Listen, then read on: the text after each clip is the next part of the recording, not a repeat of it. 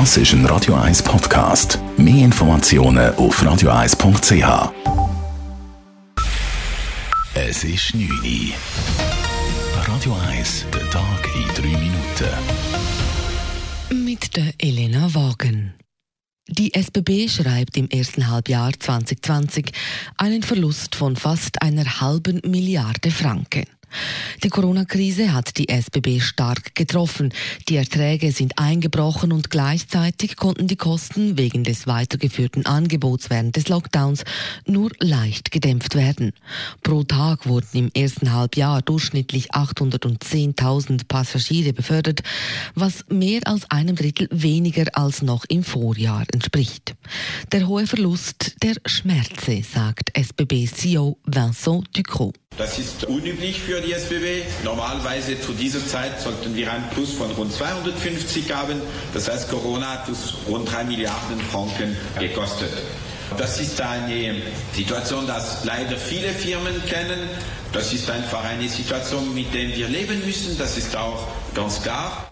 Dank der Unterstützung des Bundes sei die Liquidität der SBB vorerst gesichert, so Ducro weiter. Trotzdem wurden Sparmaßnahmen eingeleitet.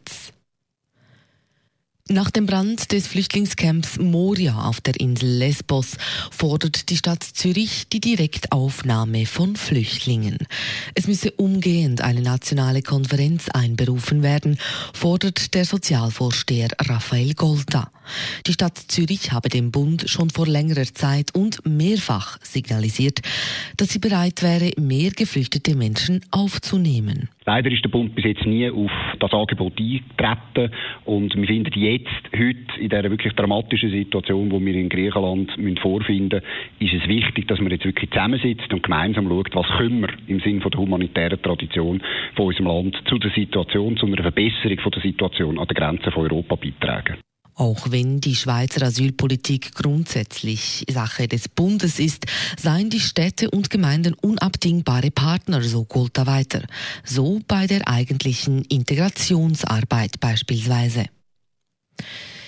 Die Corona-Situation in der Schweiz ist stabil, aber fragil. Dies sagt heute Stefan Kuster vom BAG vor den Medien. Rund die Hälfte aller Ansteckungen wird bei jungen Personen registriert.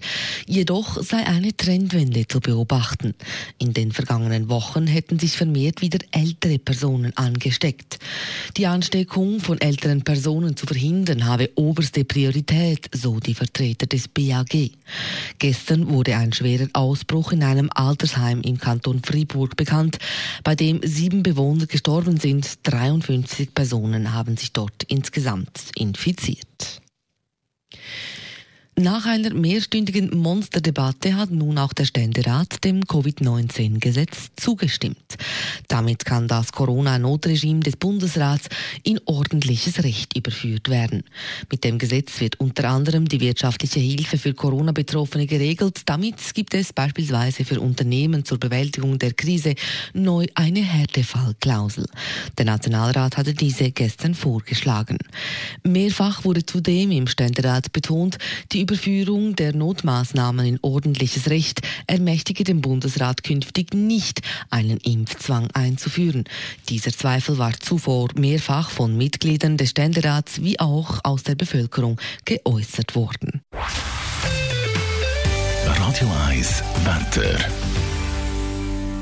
In der Nacht bleiben ein paar Wolken am Himmel und mit Hochnebelfeldern starten wir morgen dann auch im Tag. Die lösen sich aber im Laufe des Tages auf und es wird insgesamt recht sonnig. Die Temperaturen wir starten am Morgen bei 13 bis 14 Grad und am Nachmittag geht es dann drauf und es wird bis zu 25 Grad.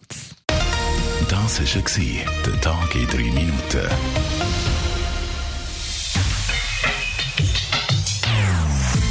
Non-Stop Music auf Radio 1. Die besten Songs von allen Zeiten. Non-stop. Radio 1.